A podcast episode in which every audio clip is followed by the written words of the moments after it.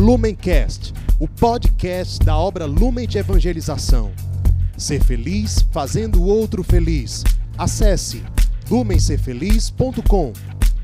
Olá, meu irmão, minha irmã, que alegria a gente estar aqui para mais esse dia, mais um dia de palavra encarnada, mais um dia que Deus quer falar ao teu coração, mais um dia que Deus quer revelar os segredos, os tesouros que Ele tem para você e que Ele espera só um momento que o teu coração esteja aberto, que o teu coração esteja disponível para derramar sobre você essa graça.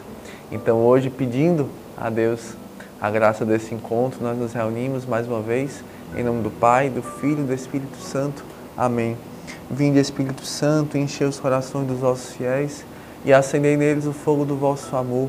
Enviai, Senhor, o vosso Espírito e tudo será criado e renovareis a face da terra. Oremos. Ó Deus, que instruíste os corações dos vossos fiéis com a luz do Espírito Santo, fazei que apreciemos certamente todas as coisas, segundo o mesmo Espírito, e gozemos sempre de suas consolações, por Cristo, Senhor nosso. Amém. Bem, pessoal, hoje, né, dia 10 de março, quinta-feira, a Santa Liturgia nos propõe o Evangelho que está lá em Mateus, capítulo 7, versículos de 7 a 12. Naquele tempo, disse Jesus aos seus discípulos: Pedi e vos será dado, procurai e achareis, batei e a porta vos será aberta, pois todo aquele que pede, recebe, quem procura, encontra, e a quem bate, a porta será aberta. Quem de vós dá ao filho uma pedra quando ele pede um pão? Ou lhe dá uma cobra quando ele pede um peixe? Ora, se vós que sois maus, sabeis dar coisas boas aos vossos filhos, quanto mais o vosso Pai que está nos céus dará coisas boas ao que, aos que lhe pedirem. Tudo quanto quereis que os outros vos façam, fazei também a eles. Nisto consiste a lei e os profetas. Meus irmãos, essas são para nós palavras da nossa salvação. Glória a vós, Senhor. Queria aqui começar pelo final, né, que é mais, mais breve, mais rápido. Tudo quanto quereis que os outros vos façam, fazei também a eles. Nisto consiste a lei e os profetas. Isso aqui é o, o que a gente chama né, de regra de ouro. Né? Aquilo que você quer que façam a você, faça também ao outro. Né? É, um, é um princípio né? de amor, de caridade, que está, na verdade, em todas, praticamente todas as religiões do mundo, porque Deus né? coloca no coração do homem um desejo de Deus. Não somos nós capazes, por nós mesmos, de conhecer a Deus, mas Deus coloca no nosso coração a lei do amor. Deus inscreve no nosso coração a sua lei para que a gente, querendo, consigamos conhecer a Deus. Né? Para que nós, abrindo o nosso coração, nós somos capazes de conhecer a Deus pela sua graça que se derrama sobre nós, pelo, porque o Espírito Santo é derramado sobre nós. Né? Então, isso é, é muito bonito, né? Da gente ver que Deus nos torna capazes dele. Né? Deus nos torna capazes de conhecê-lo e conhecendo a Ele, descobrimos quem nós somos, né? Quem nós fomos criados para ser, quem Deus, quando pensou em nós, quando nos criou com os nossos traços, com a nossa personalidade, quem Ele criou, qual é a nossa identidade que muitas vezes, né, pelo pecado, pela vida, pelas experiências ruins, nós vamos que, como que colocando é, capas, né, escamas né, em cima, que vão nos impedindo de enxergar quem nós somos. E esse quem nós somos, só quem pode nos revelar é Deus. Esse quem nós somos, só quem pode nos dar é Deus. Porque é Deus quem nos conhece e nós somos aquilo que Deus conhece de nós, aquilo que Deus pensa de nós, como falava Santa Teresinha. E o, o segundo ponto, que na verdade é o centro né, desse evangelho de hoje, é sobre nós mergulharmos e nos aprofundarmos sobre a oração. O que é a oração? A oração é justamente este o homem que tem sede de Deus. Mas antes que o homem tenha sede de Deus, Deus tem sede do homem. Deus tem sede de nós. Deus tem sede do teu coração. Deus tem sede de te salvar. Deus tem sede de te curar. Deus tem sede de você. Porque Ele quer viver com você durante toda a eternidade. Lá no paraíso, no seu coração. Então, mas para isso, existe um caminho. Né? Para isso, nós precisamos passar por esta terra, passar por este vale de lágrimas, né? E aqui nós descobrimos esta verdade que está inscrita no nosso coração pela letra do próprio Deus, né? De quem nós somos, de quem nós nascemos para ser e vivemos conforme esta verdade, né?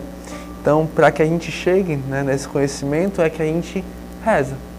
Para que a gente conheça a Deus e, conhecendo a Deus, conheçamos a nós mesmos. E conhecendo a Deus e conhecendo a nós mesmos, nós vivamos conforme a verdade que nós somos, a verdade que Deus nos criou para ser. É, e nesse processo a gente vai descobrindo pela experiência de vida que Deus ele é um pai bom, como Jesus fala aqui no Evangelho. Um pai bom que não mima o filho, que não dá aquilo que o filho quer, ele mais dá aquilo que o filho precisa. Quando a gente lê aqui numa, numa leitura assim mais superficial, mais rápida esse Evangelho, pode parecer até assim que é uma, uma relação, né, assim bem bem simplória, né, bem objetiva, né? Peça e receba o que você quiser, eu lhe dou. Basta você pedir, a gente sabe, né? Nós que vamos tendo ali uma vivência com Deus, a gente sabe que não é dessa forma que Deus se comporta, né? Que Deus cuida da gente. Deus ele nunca, né, vai fazer as nossas vontades, porque senão ele não seria Deus, mas ele seria um homem e um homem até assim um homem fraco, né? Porque um homem que não é um bom pai, porque um bom pai ele dá aquilo que o filho precisa. E Deus muito mais do que nós, né? Então, para a gente mergulhar e meditar mais nessa sobre o que é a oração, é, pesquisando e tudo, me, me veio muito é, umas reflexões que Santo Tomás de Aquino ele faz lá na sua Suma Teológica e coloca três questões importantíssimas que nos fazem pensar e entender um pouco mais, né? Por que nós rezamos? Afinal, você já se perguntou isso, meu irmão? Por que, que você reza? Para que, que você reza? Por que, que eu preciso rezar? O que é que a oração gera em mim? O que é que a oração gera em Deus? Né? E Santo Tomás ele traz aqui algumas reflexões assim importantíssimas para a gente entender. A gente vai falar aqui as três, depois nós vamos mergulhar. Primeira, se Deus me conhece perfeitamente, sabe né, quem eu sou, sabe o que eu preciso, por que, que eu preciso dizer para Ele quais são as minhas necessidades? Vocês entenderam? Que Deus ele já sabe quais são as minhas necessidades, muito antes até mesmo Deus saber, muito mais profundamente do que eu sei. Deus sabe o que eu preciso. Deus sabe o que meu coração necessita, o que meu coração tem sede, quais são as respostas para, para as minhas necessidades, Deus sabe muito mais do que eu. Por que, que eu preciso dizer para Deus o que, que eu preciso? Né? Dois, se Deus não muda, porque Deus é Deus, né? Deus não muda de opinião, Deus não, não muda de ideia, Deus ele é sempre, Deus ele é o eterno. E se Deus não muda, adianta eu pedir a Ele alguma coisa? Em terceiro, se Deus é sempre bom, e como fala o Evangelho, faz nascer o sol tanto sobre os maus como sobre os bons. Será que Ele não vai me fazer o bem mesmo que eu não peça? Por que, que eu preciso pedir se Deus poderia me dar o bem, já que Ele é bom, mesmo sem eu pedir, né? E há uma resposta assim central, é que nós não rezamos, nós não oramos para mudarmos a Deus. mas nós rezamos, nós oramos para mudar a nós mesmos, né? E Santo Tomás ainda fala assim que algumas coisas Deus dispõe na sua vontade, né, na sua providência, que algumas graças nós só vamos alcançar pela oração. Porque a graça está ali, a graça está esperando, mas o meu coração ainda é muito estreito. E a oração, ela como que dilata, ela abre o meu coração e me torna capaz de receber aquela graça que eu não poderia receber fora da oração, porque eu não conseguiria, porque meu coração não estava pronto, meu coração não estava preparado. Então, é, vamos lá as respostas. A primeira, se Deus me conhece perfeitamente, por que, que eu preciso dizer a Ele o que, que eu preciso, né?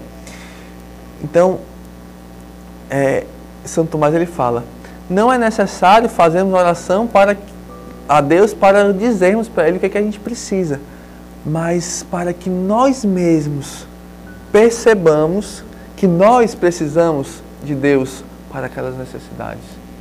Vocês entendem a diferença? Somos nós que precisamos de Deus. Nós rezamos, nós falamos a Deus, Senhor, vê essa minha situação da minha família, vê a situação do meu trabalho, minha situação financeira, vê aqui a doença do meu filho, vê isso. Não porque Deus não conhece essas necessidades, mas porque nós precisamos fazer um movimento de abandonar tudo isso diante de Deus de, soltar aquilo que está preso aqui com a gente e dizer: Senhor, eu não sou capaz, eu não dou conta, Senhor. Cuida para mim, cuida, Senhor. Né? Segundo, se Deus não muda, adianta eu pedir a Ele alguma coisa, né?